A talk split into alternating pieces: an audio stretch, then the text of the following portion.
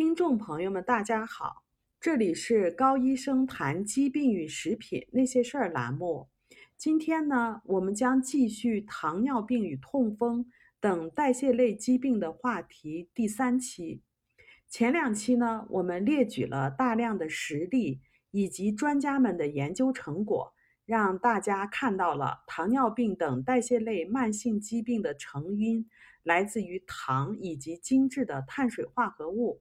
下面呢，我们就来讲一讲痛风。最近的调查显示，美国二十岁以上的人群中，将近百分之六的男性和百分之二的女性都饱受痛风的困扰，而且年龄越大，发病的比率越高。七十岁以上的人群患病率超过了百分之九，八十岁以上呢，超过了百分之十二。所以，几乎每八个人当中呢，就有一个人患病。从一九六零年到一九九零年，短短的三十年间，痛风的患病率就翻了一倍，并且还持续稳定的增长，与肥胖和糖尿病是同步的。咱们的国家也是一样的。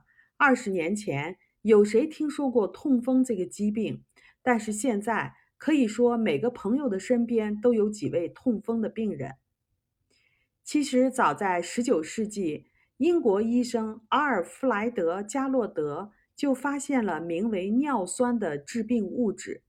尿酸呢，它存在于血液当中，当它的浓度累积达到了一定的程度，就会开始结晶，凝结成针状的固体。这种结晶呢，最容易积存在四肢末端的关节中，比如大脚趾，并且呢，还导致炎症、肿胀和剧烈的疼痛。这个就是痛风，这也就是痛风的临床表现。爱尔兰利莫里克大学二零一九年在国际知名杂志《每日科学》上发表了一篇文章。对六十二万病人做的跟踪调研发现，痛风的病人比没有痛风的病人患肾功能衰竭的比例是它的两倍。既然痛风是由高尿酸导致的，那么尿酸从哪里来？为什么又累积这么多呢？尿酸其实是我们人体分解分解嘌呤的产物。嘌呤呢，存在于我们人体的每个细胞当中，它参与遗传物质的制造，用于连接氨基酸。它最主要的来源是我们自己的代谢，少部分呢来自于食物，也就是肉类。于是呢，在超过一个世纪的时间里，我们就推导出来这样一个链条，也就是假说，认为吃肉既然会使嘌呤升高。嘌呤又提升了尿酸，尿酸过量呢，又导致了痛风，所以我们就自以为一切的问题都在于吃肉过量。但是这个仅仅是个假说，让我们来看看实际情况是怎么样的呢？在这个假说的指导下，病患们接受了近乎全素的饮食，但治疗效果呢是相当有限。也就是和典型的普通饮食相比，在降低高尿酸方面几乎没有用。同时呢，也没有证据显示出素食可以降低痛风急性发作的概率和影响。早在1984年，生物化学家和医生欧文·福克斯在他的文章中写道：“无嘌呤饮食不管用，对于降低尿酸的水平收效甚微。”不仅如此，素食者中患痛风的比例显著高于普通的人群。哈佛大学的医生叫弗里德里希·克莱姆佩勒和沃尔特·鲍尔注意到，一份印度的统计文件显示，在素食为主并且是滴酒不沾的人群中，痛风的患病率在百分之七。相比之下，吃更多的猪肉、羊肉。懂红肉的人毫无疑问摄入了更多的嘌呤，可是他们的血液中尿酸的浓度更低。这就说明，即使嘌呤的代谢过程是确定的，肉食导致痛风的假说实际上是站不住脚的。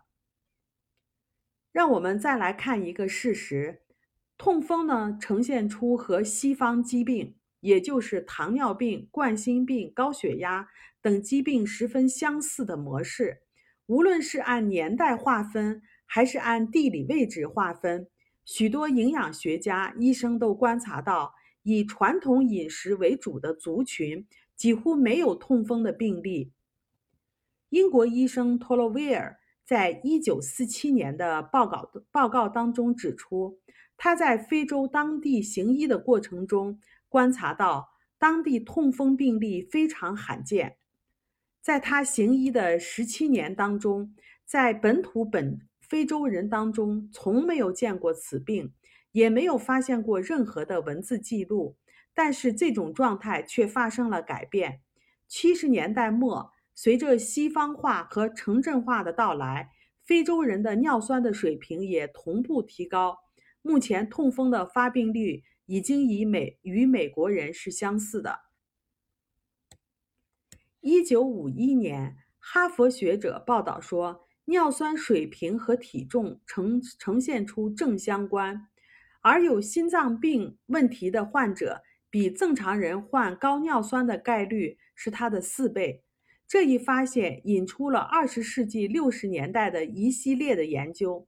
临床研究人员首次将高尿酸血症和葡萄糖不耐受、高甘油三酯血症联系到一起。此此后，西方化疾病这个链条上又加入了高胰岛素血症和胰岛素抵抗。九十年代，斯坦福大学的吉拉德·雷文教授发表报告指出，说胰岛素抵抗和高胰岛素血症会降低肾脏对尿酸的代谢，从而提高了血液中的尿酸的浓度。